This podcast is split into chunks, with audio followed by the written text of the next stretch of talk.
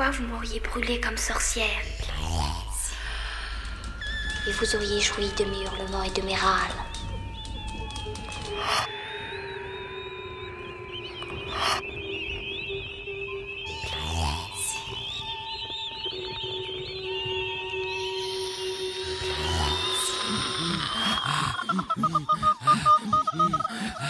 Émancipation, incantation, transgression. Hmm. Plaisir, anatomie.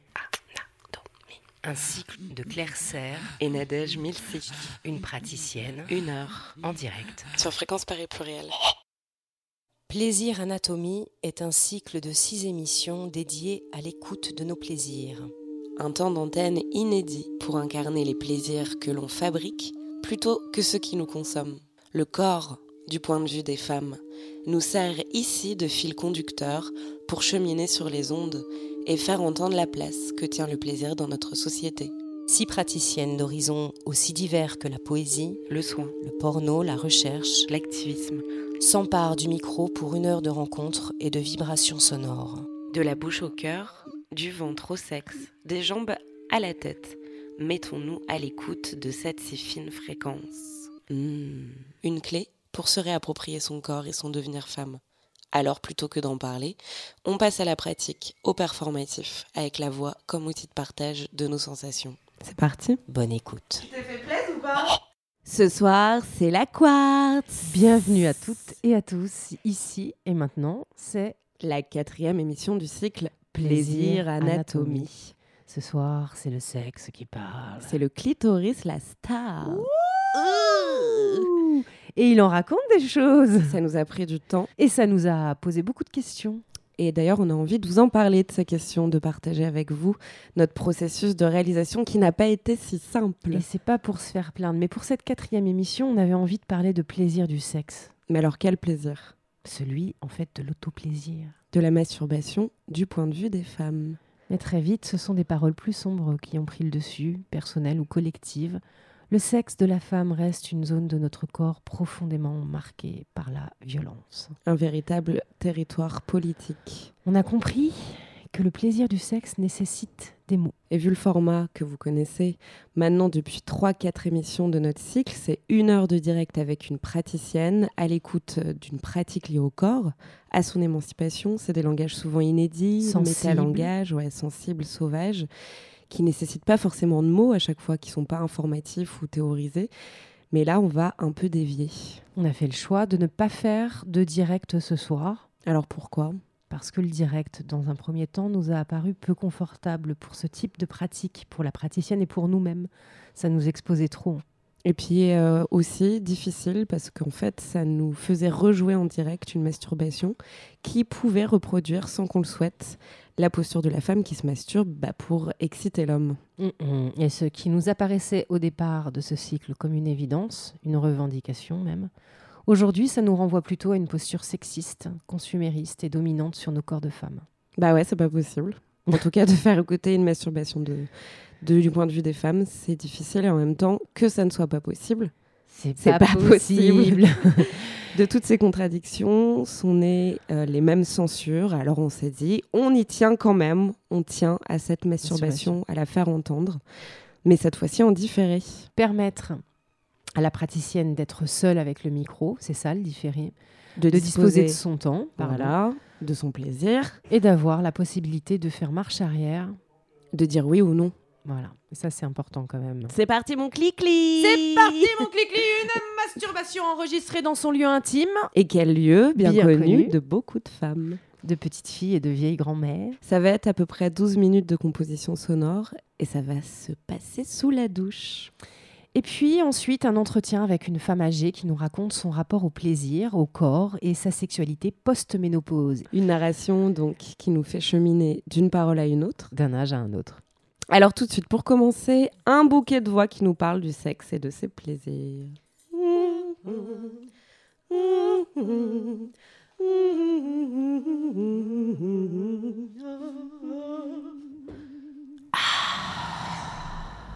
J'ai dans tout le corps une mer violente et douce qui coule lentement. Hors de moi. Hors de moi.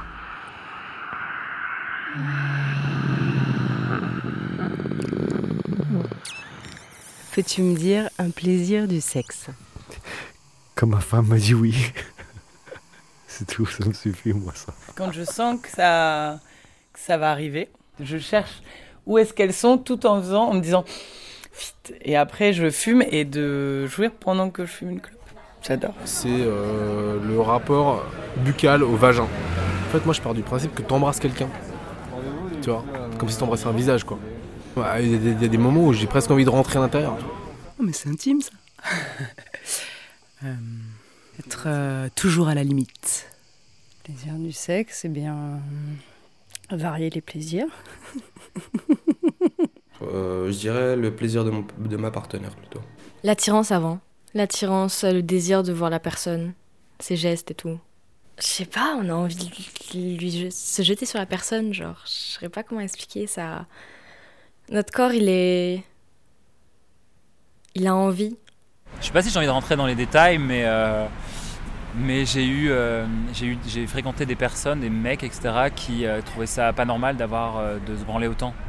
Ah bon, toi aussi, Thérèse? Toi aussi, tu te masturbes alors? Elle disait, Hum, c'est tellement bon. Bon, Pour moi, il y avait vraiment toujours eu deux sexualités. La sexualité à deux et la sexualité euh, tout seul, qui me paraît ultra euh, importante euh, euh, pour euh, tout ce qui est fantasme en fait. Ça, ça fait, je sais pas, ça fait travailler l'imagination et puis que ça soit avec du porno ou pas. genre hier, par exemple, j'ai pas regardé de porno, j'en ai pas besoin, mais du coup, ça fait travailler les fantasmes qui me semblent ultra nécessaires pour mon équilibre mental. Genre là, juste ici, ça fait un. C'est vraiment spécial à toucher. Mais ouais, ça ici, hyper, euh, hyper euh, érogène, en fait, c'est le fait que ça, mon- que ça descende et que ça va jusqu'aux fesses et le masser les fesses. Mais ce sera, par exemple, les zones classiques euh, principales, genre le clitoris, ou, quand c'est impossible de toucher directement. Pour moi, c'est impossible. C'est trop sensible. C'est comme si, euh, je sais pas, on touchait un nerf directement, c'est trop. Considérons que ton corps est un, est une, est un ensemble de points. De points, c'est-à-dire que tu as, tes mains, tu as ton sexe, tu as, tes pieds, et en fait, à un moment, en fait, tu fais des, comme des. euh, un peu comme une. Comme une comme une méduse quoi. C'est-à-dire qu'à un moment tu te tiens que sur ton sexe et ensuite tu fais une répartition du plaisir sur, les, sur le reste de ton corps. Tac, tu reviens. C'est comme si tu tenais, tu te tenais que par ton sexe. Le plaisir, il est dans le, la narration, avec des mots bien choisis qui sont euh, explicites ou significatifs. Et euh, c'est prendre plaisir à, à ne pas toucher exactement l'objet. Il y a le sexe auquel tu penses, ça peut être un vrai plaisir. Le sexe auquel tu repenses, qui peut être aussi un vrai plaisir. De dire, ah ouais, c'est vrai. Le plaisir du sexe, c'est. Il y a une caresse sur la joue, c'est. euh, se faire attraper le visage avec deux mains bien fermes. Ça, c'est un vrai plaisir et c'est sexuel pour moi. Après, bon, si c'est ta grand-mère qui te le fait. Lâche-neck, lâche-neck, lâche-neck, lâche-neck, lâche-neck, lâche-neck,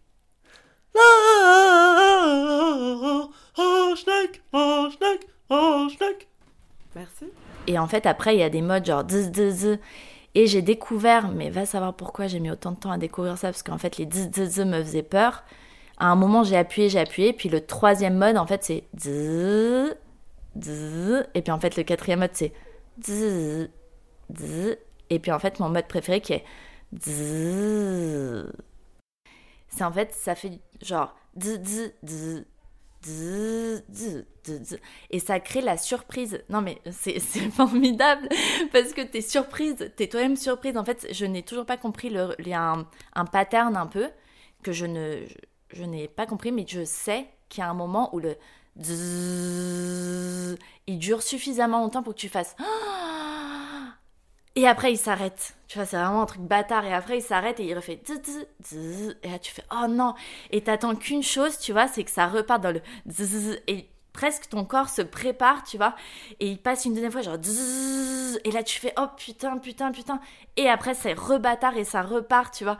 Donc presque t'es dans un truc genre, oh mon dieu, oh mon dieu, et il y a un moment, pour moi, soit la deuxième, soit la troisième fois, et ben tu lâches, euh, tu lâches tout à ce moment-là, quoi la différence entre l'érotisme et la pornographie en fait. Genre, je suis plus excitée si je suis en culotte que si je suis nue. Pas en touchant, mais autour. Enfin, je sais pas comment dire. Voilà, euh, le fait, le contact, euh, les odeurs, euh, voilà, le sexe c'est un tout, quoi. Parce que voilà, tu peux trouver la femme en apparence ou l'homme en apparence, voilà, il t'attire et tout. Et puis il y a des choses qui vont te repousser, voilà, au niveau du sexe. Il y a les odeurs, il y a, voilà, il y a plein de trucs comme ça qui font que, bah, mais dans mon rapport, oui, au plaisir de sexe, voilà, ça peut être une grande action avec un grand pénis dans un bon vagin, comme une petite caresse euh, sur la joue. Uh, when I think about sex, I think about gender.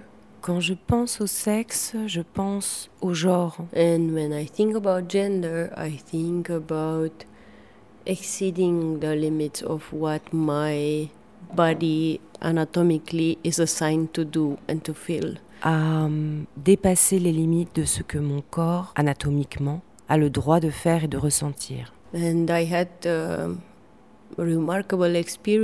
J'ai eu une expérience remarquable récemment en ayant un rapport sexuel où, où j'ai perdu ce plaisir attribué au genre. I just felt like I am boundaryless expressing et où j'ai ressenti l'expression de quelque chose qui n'avait rien à voir avec ma féminité et ses attentes. Me comporter comme une femme, gémir comme une femme, bouger comme une femme et avoir les ressentis d'une femme. There was something that is probably impossible to explain, but it really exceeded the limits of my anatomy. Ce n'était même pas au moment de l'orgasme, juste un moment normal dont j'étais totalement consciente. Because probably if I wouldn't have the knowledge and the um, active thinking and feeling. Sûrement que ce sentiment de perdre totalement mon genre n'aurait pas eu lieu si je n'avais pas cette connaissance et cette pensée active et ce sentiment que je devais changer quelque chose.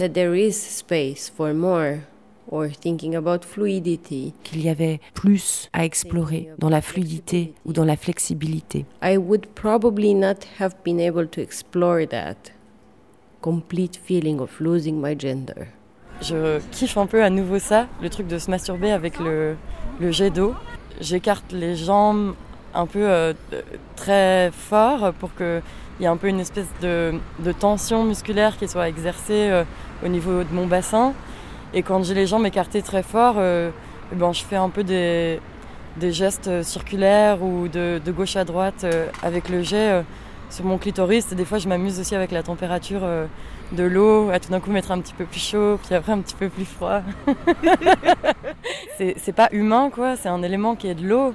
Et, c'est chaud. Et ce truc que ce soit pas, euh, tu vois, euh, via un, un, corps qui s'appuie sur ton corps, mais que ce soit un élément, en fait, qui est genre chose d'un peu magique, en fait, non humain comme ça, et juste chaud qui te masturbe. Mais le plaisir Nous les filles, on a ça pour le plaisir Vous savez comment ça s'appelle quand même Et alors, euh, il y avait des petits timides clic, clic, clic qui arrivaient comme ça dans la salle. Il y avait surtout des grands yeux ouverts pleins d'interrogations. Elle disait oui, c'est ça le clitoris. Ben oui, c'est les femmes qui ont ça. Et ça, c'est notre chance ultime parmi plein d'autres, c'est que euh, ça marche tout du long.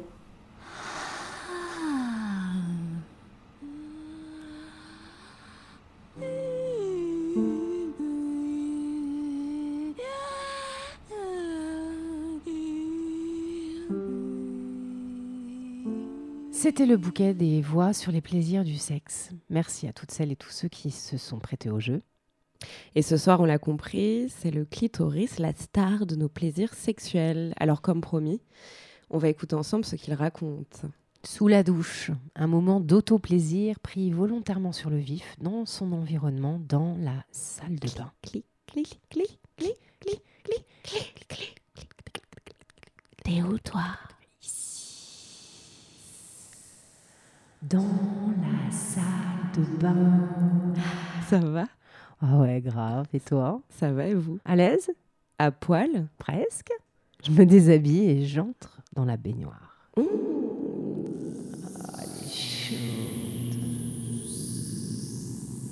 Mmh, on s'installe dans la position adéquate.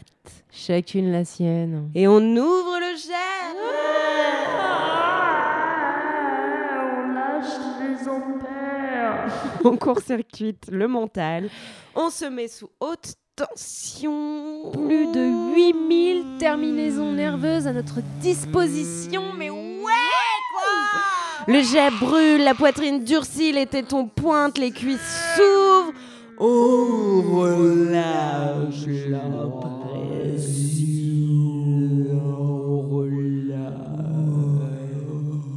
Ça paralyse. Ça déphase.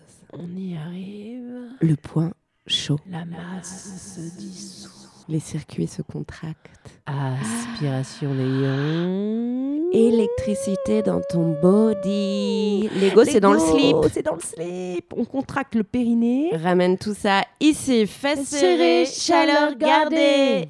On y est. Ce soir, Léa Tissot. c'est toi la star du clito.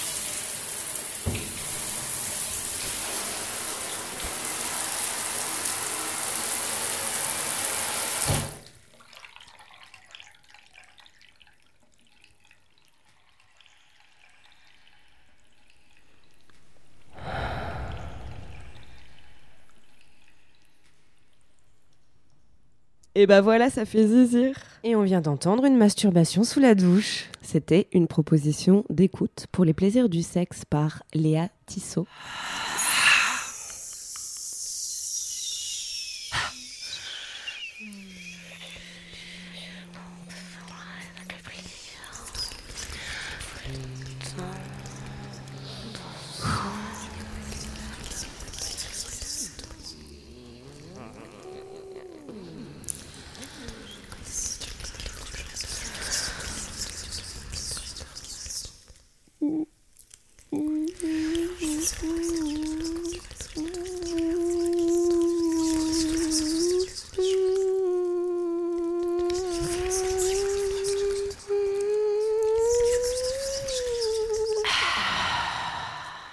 Ta bouche, ton cœur, ton corps, nos cœurs, le ventre, notre corps, ton ventre, mon ventre, mon ventre, tes jambes, nos ventres, le sexe, le ventre, mon sexe, notre- le ventre, mon ventre, jambes, mon ventre, ton sexe. plaisir, anatomie. On continue avec euh, Roseline, présidente de la Maison des Femmes à Montreuil, qui nous parle de son rapport au plaisir, à son corps et à sa sexualité post-ménopause. Et aussi, elle nous parle de Thérèse Claire, qu'elle a bien connue, qu'elle a beaucoup aimée, qui est féministe engagée depuis une éternité, qui est malheureusement décédée en 2016, mais qui nous laisse une grande mémoire, et qui a été fondatrice de l'anti-maison de retraite Les Baba Yaga à Montreuil. On écoute Roseline nous parler d'elle, s au pluriel. Je peux introduire en disant que celle qui nous a libérés, on n'a qu'à dire ça comme ça, c'est qu'elle a dit tout fort des choses qu'on pensait tout bas. Et non seulement elle a dit tout fort, mais elle l'a revendiqué comme une liberté euh, ultime, jusqu'à l'ultime liberté de qu'est-ce qu'on fait de son corps, y compris au bord de la mort, ce qui est euh, le plus loin. Et euh, de rencontrer une femme comme ça, ça donne euh, une intensité de, de nos pensées comme en résonance. Voilà. Et ce qui était intéressant, c'est quand on était dans l'intergénérationnel et que de 15 ans à 80 ans, on, on se posait la question de et moi, et moi, et moi, et moi. Les MeToo, ça fait longtemps qu'on fait MeToo sur tout. Thérèse, sur le plaisir féminin, elle était intarissable. Moi, j'ai assisté des fois où, euh, dans des grandes assemblées, y compris au, lycée, devant 150 euh, jeunes de 17 à 20 ans, tu vois, les grandes classes, quand elle disait Beau avec un petit sourire comme ça jusqu'aux oreilles. Euh, les filles, là, on a de la chance, nous, hein Parce que nous, ça s'use pas.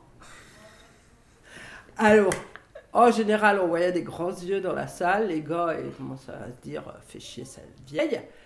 Et puis, elle disait, mais le plaisir Nous, les filles, on a ça pour le plaisir Vous savez comment ça s'appelle quand même?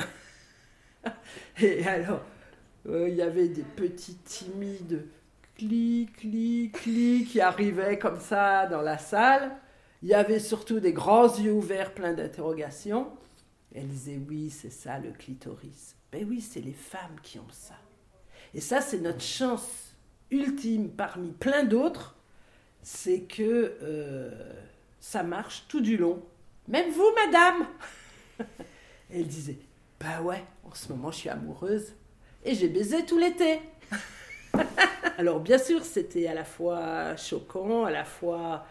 Mais dit avec une telle tendresse que euh, ça passait très bien. Et, euh, et elle allait jusqu'à expliquer que oui, c'était quand même un organe qui était extraordinaire parce qu'il n'avait que ça comme fonction. Et qui servait à rien d'autre qu'à donner du plaisir aux femmes. Et que si les organes ne marchent pas pour une raison ou pour une autre, il y a la tendresse qui permet de se toucher, de, de, rester en communication, y compris euh, euh, physique, euh, de peau à peau. Et elle expliquait ça très bien. Et du coup, ça donnait à chacun, dans sa manière de s'exprimer, le droit de penser, le droit de se penser, le droit de se toucher et, d'être en, communication, enfin en communion euh, sensuelle et sensitive euh, avec l'autre, qu'il soit du même sexe ou pas. Et ça, c'était, je pense, moi, peut-être une très grande libération qu'elle apportait à chacune. Et après, dans les conversations, quand on était en intergénérationnel, il y avait toujours Ah bon, toi aussi, Thérèse? Toi aussi, tu te masturbes alors? Elle disait hum, C'est tellement bon. Toi, tu. Aujourd'hui, tu continues à te masturber? Bah oui, comme j'allais dire comme tout le monde. D'abord parce que c'est plaisant, premièrement. Il y a cette envie aussi de vérifier que ça marche, de se conforter dans l'idée, ouais, ouais, c'est bon. Il y a euh, l'envie, tout simplement. Puisque ça existe, pourquoi pas pour nous? Ça, c'est une de mes copines qui disait, ah, du moment que ça existe, pourquoi pas pour moi? Alors, euh, ça, voilà, il n'y a pas de raison de s'en priver, ça coûte rien. voilà, selon, selon les circonstances et les époques de la vie, il y a des moments, les besoins sont plus forts et d'autres moins. Voilà. Mais ça reste un plaisir euh, accessible à tout moment. Et parfois, ça suffit de se dire que c'est un plaisir accessible. Hein de, se dire euh, j'ai envie, j'ai pas envie, aujourd'hui, pas aujourd'hui, on s'en fout. On est libre, on est notre propre euh, maîtresse de la chose et on n'a pas à attendre personne d'autre. Voilà. Bon. Mais l'un n'empêche pas l'autre. C'est pas à la place d'eux. Ça peut être en plus à côté. Euh, voilà, selon euh, les relations qu'on peut avoir avec euh, des partenaires hommes ou femmes. Bon, moi je suis pas lesbienne, donc c'est plutôt avec les hommes. Bon, c'est un sujet qu'on évoque de temps en mmh. temps. Bon, moi avec quelques copines. Euh, vu nos âges, si je prends ma génération, on se dit alors ça va encore? c'est vrai que c'est d'autant que la société nous renvoie que euh, ayant pris un peu d'âge ou ayant un aspect plus moins jeune qu'avant, euh, peut-être qu'on est moins désirable ou des choses comme ça. Bon. C'est quand même une réalité au jour d'aujourd'hui que euh, la société n'est pas du tout euh, permissive dans le sens où cette grosse chape de silence sur le plaisir féminin, y compris le plaisir féminin individuel, euh, c'est comme un tabou le fait qu'on n'en parle pas. C'est pas interdit, mais curieusement on n'en parle pas. Ce, que, ce dont on ne parle pas n'existe pas. Et donc, si ça n'existe pas, tu ne peux pas en parler. Par exemple, quand j'étais en CM2, donc ça fait dans les années 60, euh, moi j'adorais grimper à la corde au gymnase, ou euh, voilà, enfin dans les trucs. Et en fait, près de chez moi, il y avait un genre de, je sais pas quoi, poteau de basket, on va dire, qui avait un bord tout droit et un bord penché. Et on jouait, bon, c'était un jeu de. Il n'y avait pas de cage à écureuil, il n'y avait pas tous ces trucs, les jeux pour enfants, ça n'existait pas. Ou en tout cas, moi, j'en avais jamais vu. Mais on utilisait les moyens du bord pour grimper, pour sauter, euh, comme euh, tous les enfants qui aiment euh, faire tout ça. Et moi, personnellement, j'avais remarqué que bah, il y avait un côté très sympathique à grimper à ce truc. Et que quand on arrivait en haut, hum, hum, c'était bien agréable en fait. Mmh. Alors, bon, moi, avec mes copines, c'était pas des choses faciles à discuter. Voilà, ça, ça se disait pas. Euh, tout le monde pratiquait, je pense, ou en grande partie. Mais j'ai aucun, aucun moyen de savoir dans quelle euh, proportion, quoi. Parce que euh, moi, je suis quand même d'une génération qui était très pudique et, où la sexualité, même dans le couple, n'était pas nommée, discutée, euh, voilà. Il n'y avait pas de sexologue, il n'y avait pas tout ça, quoi. Et en plus, il y avait le devoir conjugal, ce qui n'aidait quand même pas. Parce que du coup, euh, un certain nombre de femmes, j'ai découvert ça peu à peu, mais un peu plus tardivement, euh, se dégoûtaient du sexe et du plaisir, juste parce que comme c'était le devoir conjugal et c'était pas au bon moment et dans des bonnes conditions, et eh ben ça les dégoûtait du truc quoi. Voilà, c'était une manière. Euh, et je pense que sur euh, les générations depuis des millénaires, ça a eu une certaine efficacité pour euh, contraindre les femmes à être juste dans la passivité et dans l'obéissance et dans, à être dominées et pas du tout à être dominante. De pas se donner le droit, et comme disait Thérèse, en 68, on a découvert qu'on pouvait se passer des mecs et on a même fermé la porte dans, à la Sorbonne quand on discutait. Et il piaffait dehors en disant Mais vous dites quoi Vous dites quoi Vous dites quoi? Et elle répondait On dit notre plaisir. C'est trop beau. et donc, euh, bon, je ne sais pas s'il faut refaire des, des mai 68, mais on peut peut-être faire 100 et continuer quand même. Mais que euh, on gagne notre pouvoir sur le fait que le plaisir n'est pas l'apanage euh, de l'homme sur la femme,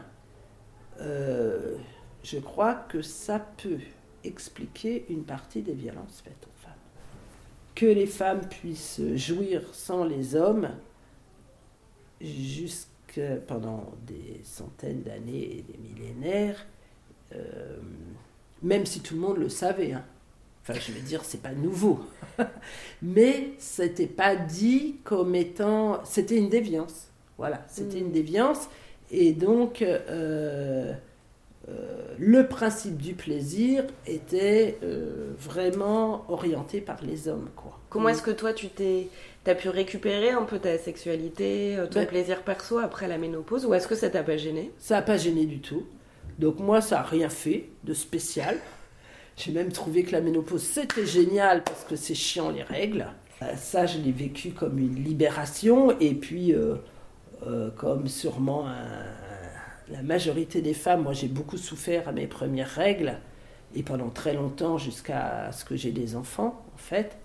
Et bah là, j'ai trouvé que se débarrasser de ce truc, puisque j'avais déjà fait assez d'enfance, depuis la peine, je trouvais que c'était vraiment trop long, quoi. Bon. Et puis, euh, euh, par contre, j'ai eu un événement, ça je peux le raconter, même si c'est un peu intime. J'ai eu à être opéré des ovaires, de l'utérus, et voilà, il y a deux ans maintenant suite à un kyste euh, qui a pris de l'ampleur, avec un début cancéreux qu'il fallait arrêter tout de suite. Et la première chose que j'ai demandé au chirurgien, quand je l'ai vu le lendemain, j'ai dit Vous n'avez pas touché au clito quand même Tu vois, mais pourtant, euh, je savais ce qu'on allait me faire, mais euh, c'était. il y avait quand même un doute là, jusqu'où ils étaient allés. Hmm parce qu'ils euh, ont quand même ratissé large, c'était très très éprouvant, bien sûr, très douloureux, bien sûr. Et puis, voilà. J'ai pas eu d'état d'âme psychologique parce qu'on m'enlevait l'utérus. Toi, tout le monde après est venu me dire Ça va?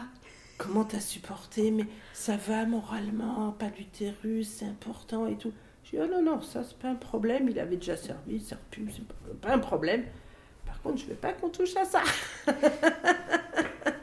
bon, euh, je pense qu'on est vraiment victime d'une féminité qu'on nous a imposée, mais qui n'est pas la bonne, qui n'est pas la vraie, qui correspond absolument à rien.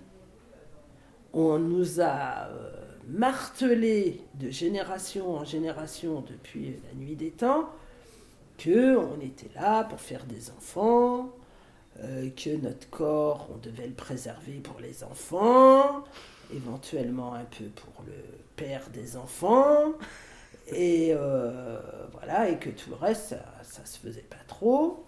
Euh, mais peut-être. Mais c'est pas des sujets dont on parle. Hmm. Donc on ne sait pas, en fait, puisque c'est pas dit. Alors après, dans les maisons de retraite, dans les EHPAD, tout ça, c'est des questions qui sont pas tellement. Bon. Ma mère, elle est en EHPAD. bon, je sais pas si c'est Alzheimer ou quelque chose qui ressemble à ça. Euh,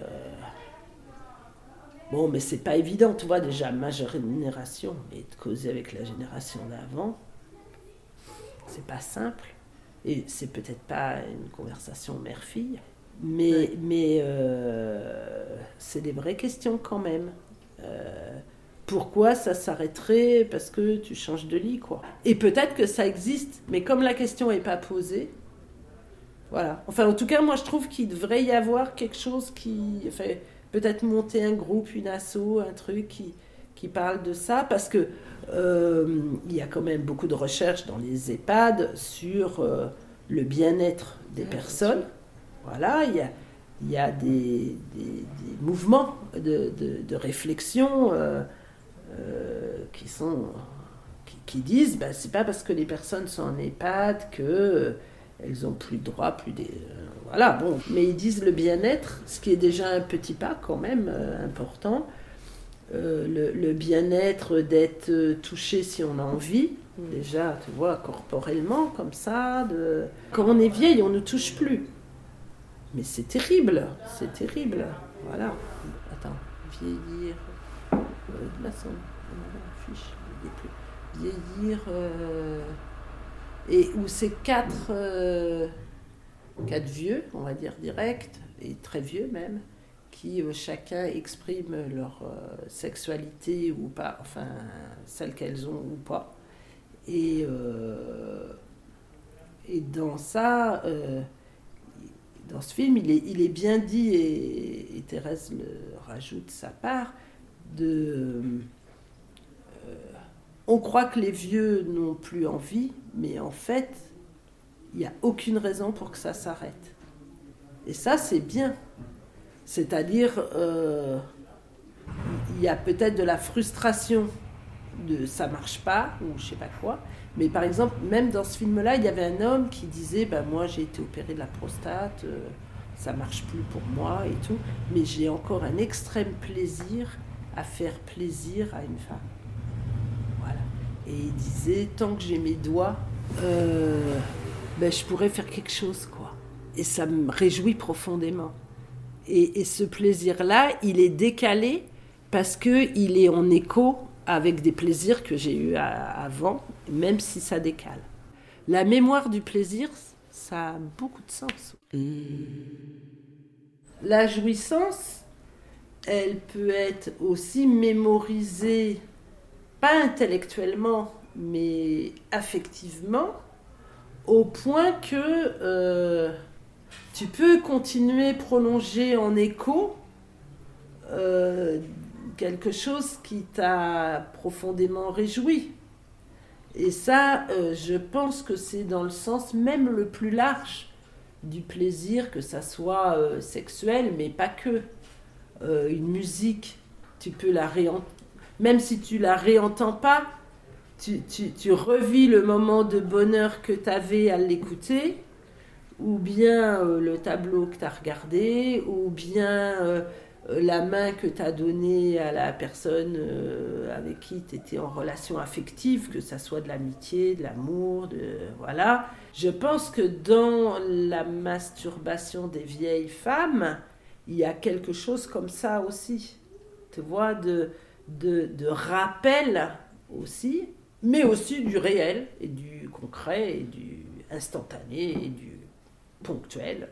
Voilà, si, ça marche, ça marche. Euh, Mais c'est aussi parce que tu es encore capable d'éprouver du plaisir que tu es aussi dans une attention plus, plus fine.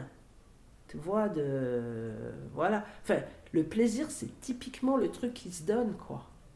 Tu bon, même si c'est perso, c'est. Euh, c'est toujours. Enfin, c'est extraverti en même temps, je pense. Le vrai plaisir. Hein. Le plaisir, c'est ça aussi. C'est que ça ne te retire rien de le partager. Donc ça t'ajoute, parce que le partage, ça ajoute. Donc ça, c'est positif. Quand tu avances dans la vie, ben, normalement, tu as multiplié tout ça. Bon, sauf problème euh, voilà, tu peux être confronté à des moments de vie extrêmement douloureux, que ça soit physiquement, la maladie. Moi, je fais toujours la liste hein, des plaisirs. Parce que c'est ça qui aide et qui donne la force de tenir le reste. Parce que la vie, elle est dure. Et pendant longtemps, j'ai cru que la vie, elle était que bonne. Mais j'ai, parce que j'ai eu sûrement beaucoup de chance. Voilà, ça arrive quand même à certains. Mais, mais je me suis aperçue que quand même beaucoup de personnes souffraient de tas de choses. Euh, par des circonstances qu'elles n'avaient pas choisies et parfois par oubli de regarder les trucs qui vont bien. Voilà. Le petit plaisir d'hier, c'est que je suis allée voir ma maman dans son EHPAD. Et puis, euh, je lui ai aidé à couper ses petits poils, là, qui la dérangeaient. Après, j'ai mis la crème. Puis après, ben, on s'est fait comme ça, nous deux. On s'est caressé les mains. On s'est... Voilà. Et on n'est plus beaucoup dans la, la parole, parce qu'elle est limitée. Mais ça, ça reste entier. C'est... Voilà. C'est c'est ponctuel, c'est daté, mais tant que ça existe, c'est bien. De faire toujours la part de... Ben, c'est toujours ça de prix, quoi. Parce que ça construit. Le plaisir, ça construit, la souffrance, ça détruit. Donc, un petit papotage, c'est toujours bien. Boire un café ensemble, c'est magnifique. Manger un bon gâteau ou un bon plat, c'est bien. Et puis, euh, plus a affinité, c'est pas mal aussi. La schneck, la schneck, la schneck, la schneck, la schneck, la schneck, la schneck, la schneck. Merci. Après ce petit interlude baroque, Big Up Kento, on vous rappelle ce qu'on vient d'entendre, c'était l'interview de Roselyne, présidente de la Maison des femmes à Montreuil. Elle nous a offert une parole singulière, trop peu audible encore dans notre société. Cette parole d'une femme âgée sur le sexe, et ça, fait, du bien. bien. ça projette euh, notre devenir femme un peu plus loin qu'on nous le fait croire. Mais le plaisir Nous les filles, on a ça pour le plaisir vous savez comment ça s'appelle quand même Le clic, clic, clic, clitoris. C'était la quatrième émission du cycle Plaisir Anatomie. Un grand merci à Léa, la star du clito, et Roselyne, présidente. présidente. Et surtout, merci à vous pour votre écoute. N'hésitez pas une seconde à nous écrire à plaisiranatomie.gmail.com. Plaisir avec 3 i, avec un S. Dernier i. Pas du tout compliqué. Non, pour alimenter notre bouquet des plaisirs. Pour écouter la suite du cycle, ce sera encore et toujours sur la radio Fréquence Paris Pluriel 106.3 ou en streaming sur www.rfpp.net. Et pour réécouter à l'infini, retrouver les podcasts sur FPP, mais aussi sur la radio, la web radio Station Station et, et le, le blog Arte Radio. Alors là, plaisir, 3i, anatomie. On vous attend sur les ondes le 19 janvier prochain de 20h à 21h pour la cinquième émission du cycle. Et cette fois, on sera en, direct avec euh, Barbara Boulet pour le plaisir des jambes et des luttes. Pour finir, le 26 janvier, ce sera le dernier rendez-vous parce que ce sera la dernière émission. Et on sera en direct de nouveau avec Raquel Borghi, chercheuse géographe queer. Mmh. Et on se quitte euh, sur, un, un politique. politique. Comment tu as dit, toi? Un chant d'empowerment.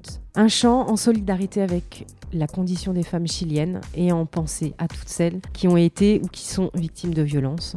Le chant est intitulé, vous le savez, Un violeur sur ton chemin, Un violador en tu camino, du collectif Las Tesis. Ça a été performé le 25 novembre 2019 dernier et repris dans le monde entier. Ciao Bye Le patriarcat est un juge qui nous juge à la naissance. Et notre punition est la violence que vous ne voyez pas. Le patriarcat est un juge qui nous juge à la naissance. Et notre punition, c'est cette violence que tu vois. Ce sont les féminicides, l'impunité des assassins, la disparition, le viol. Et le coupable, ce n'est pas moi, ni, ni mes fringues, ni, ni l'endroit. Le violeur, c'était toi. Le, le violeur, c'est toi. Ce sont les policiers, les juges, l'État, le président. L'État oppresseur est un macho violeur. L'État oppresseur est un macho violeur. Le violeur, c'était toi. Le violeur, c'est toi. Dors, paisiblement, fille innocente. Sans te soucier du bandit. Que sur ton rêve doux et souriant, veille ton amante policière. Le, violeur, c'était toi. Le violeur, c'est toi. Le violeur, c'était toi. Le violeur, c'est toi. El patriarcado es un juez que nos juzga por nacer. Y nuestro castigo es la violencia.